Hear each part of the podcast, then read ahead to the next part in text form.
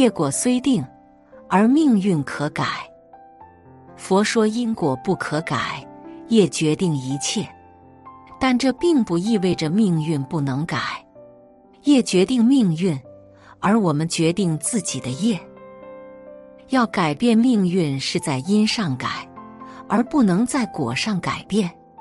若是因已造成，业果是改不了的，佛菩萨也改不了。千万不要认为一切都是注定的，那就落入了宿命论。比如，能不能听闻佛法，与宿世的业有关；但听闻佛法后，是否依教奉行？是否如理作意？是否发心？就是你今生可以主导的。造业，换句话说就是行为，心理的行为、语言的行为、身体的行为。而行为是由心来决定的，所以要改变业，就要从改心开始。而改变自己的心，最便捷有效的方式就是读书。改变心，用一个比较容易理解的概念，就是改变自己的底层逻辑。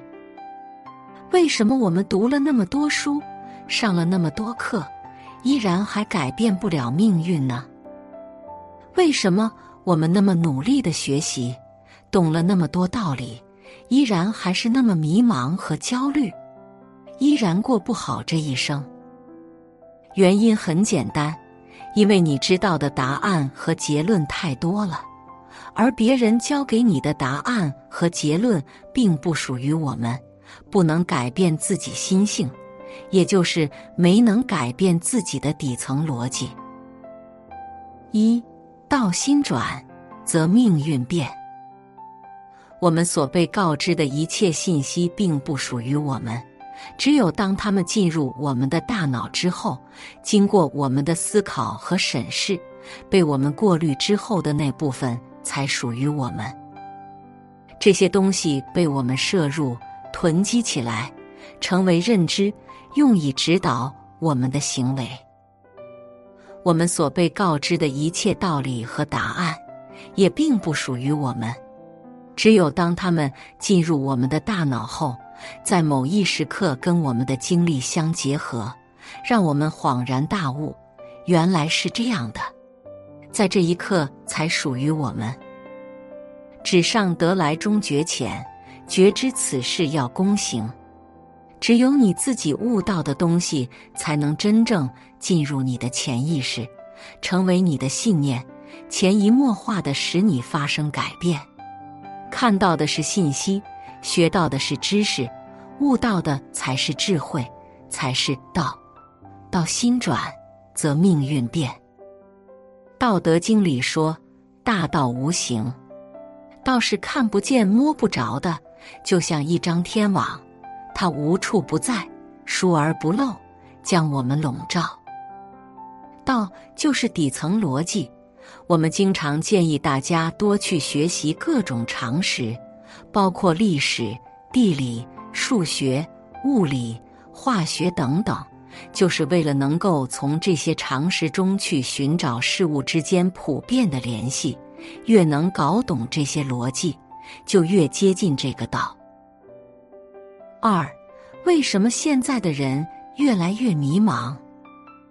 因为人们都在弃道求术。什么是道？本质、原理、规律。叫做道。什么是术？方法、技巧、技术叫做术。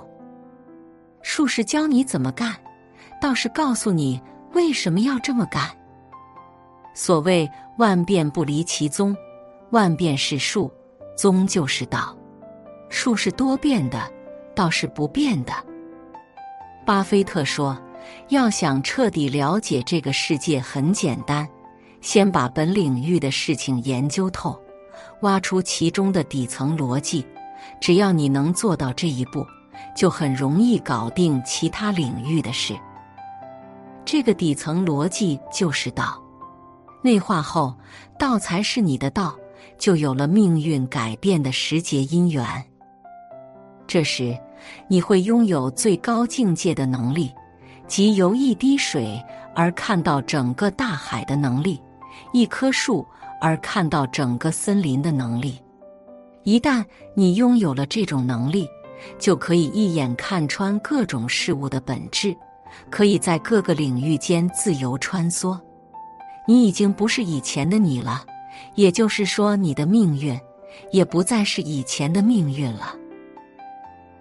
这就是底层逻辑的力量，就是道的力量，心的力量。不少人容易走入一个误区，即认为只要诵读几部经典，命运就能改变，这就不自觉落入慢心与迷信的陷阱。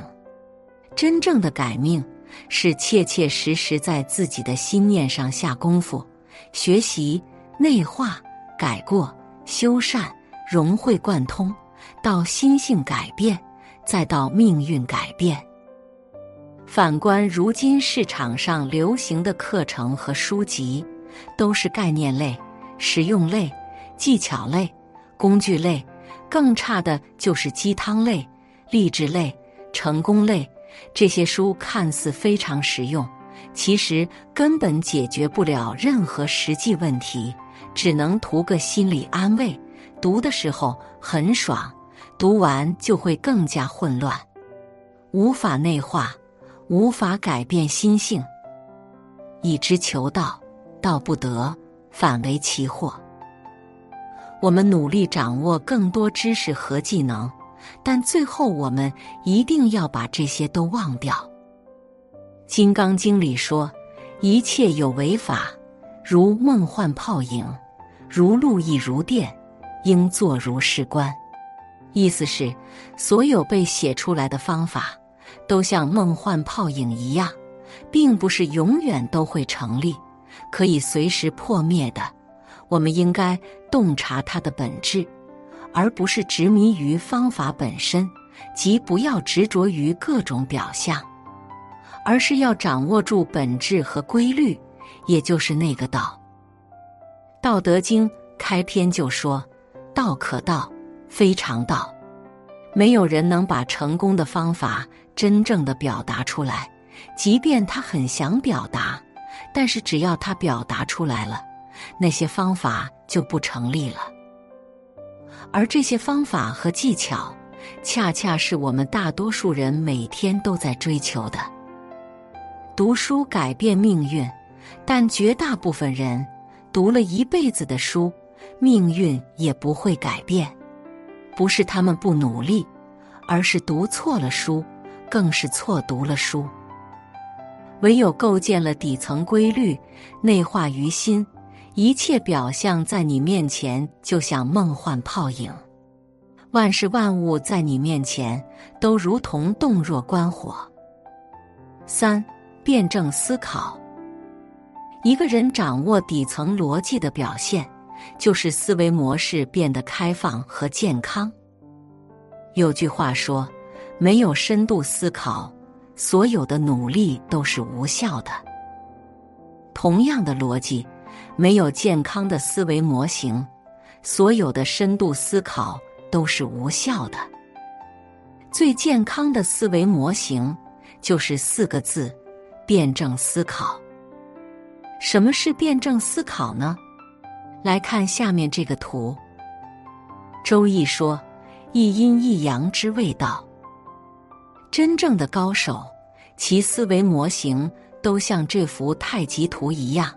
这其中的一阴一阳，指的是他们非常善于抓住事物的两大矛盾，同时又能找到这两大矛盾的对立和统一的关系。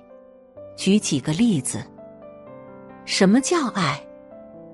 就是用对方需要的方式表达你的好，而不是用自认为好的方式强加于人。什么叫辩论？就是用对方的逻辑证明你的观点，而不是用自己的逻辑证明自己的观点。什么叫好感？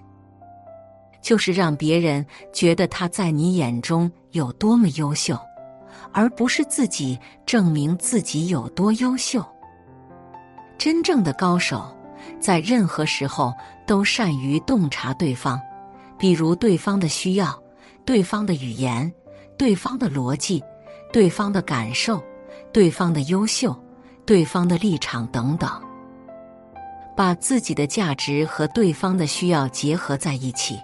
把自己的道理和对方的语言结合在一起，把自己的观点和对方的逻辑结合在一起，等等，这就是阴与阳的结合，就符合了一阴一阳之谓道的定义了，非常符合辩证法。而如果我们生硬的两个阳或者两个阴在一起，就不符合辩证思考了。比如你跟人沟通的时候。只站在你的立场说自己的道理，这叫自顾自说；在社交的时候，拼命证明自己多么优秀，只能引起别人的戒备，这就没有了阴和阳的对立和统一，孤阴不生，孤阳不长，这就不符合辩证思考了。世界上所有的事物都处于阴与阳的不断转化中。老祖宗最了不起的地方，就是学会了辩证思考。比如“否极泰来，苦尽甘来”；比如“居安思危，居危思安”；比如“福兮祸之所以，祸兮福之所伏”；比如“塞翁失马，焉知福祸”等等。四读书。不是被知识束缚，而是要超越知识。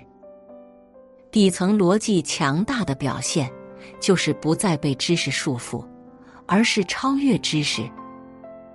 我们一定要记住一句话：获取知识的能力，远比知识本身更重要。凡是直接告诉你方法、技能、答案的老师、书籍、课堂。都是滥竽充数的。很多人总是懒得动脑去思考，总是企图从别人或外界那里找到方法，就像去求一把万能钥匙，让自己不用思考成长，躺着不动就能把所有问题给解决了。这就是典型的找捷径、偷懒。方法是认知提升到一定阶段自己悟出来的。是靠执行和实践逐渐摸索出来的。无论多么高明的老师或者成功人士，他们最多只能给你一个启示。真正的方法必须靠你自己去悟。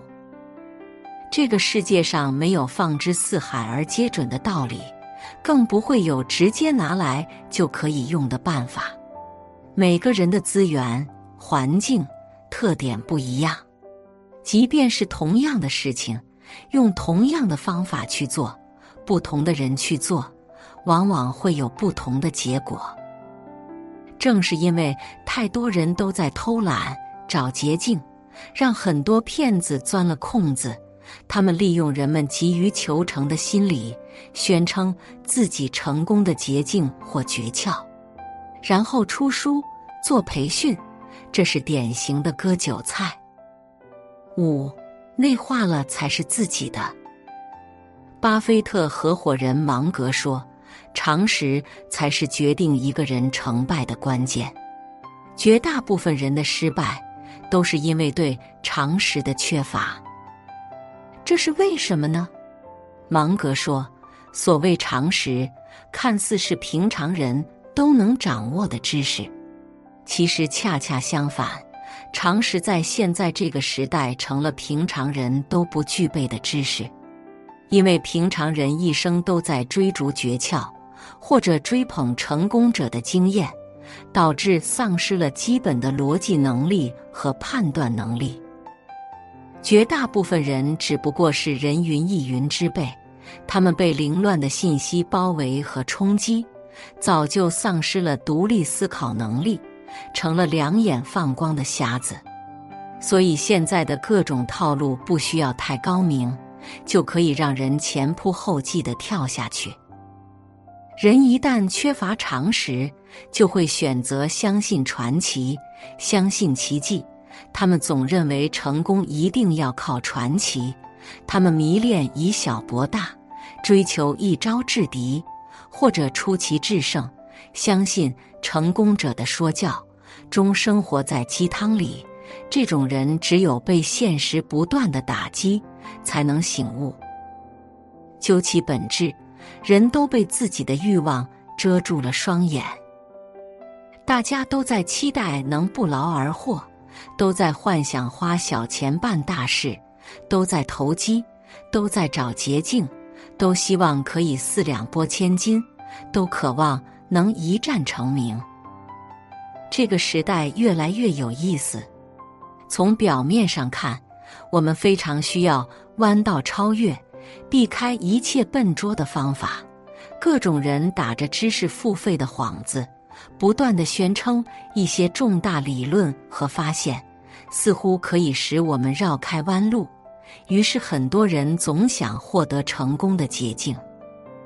然而，那些真正的聪明人，也就是那些真正内化了常识的人。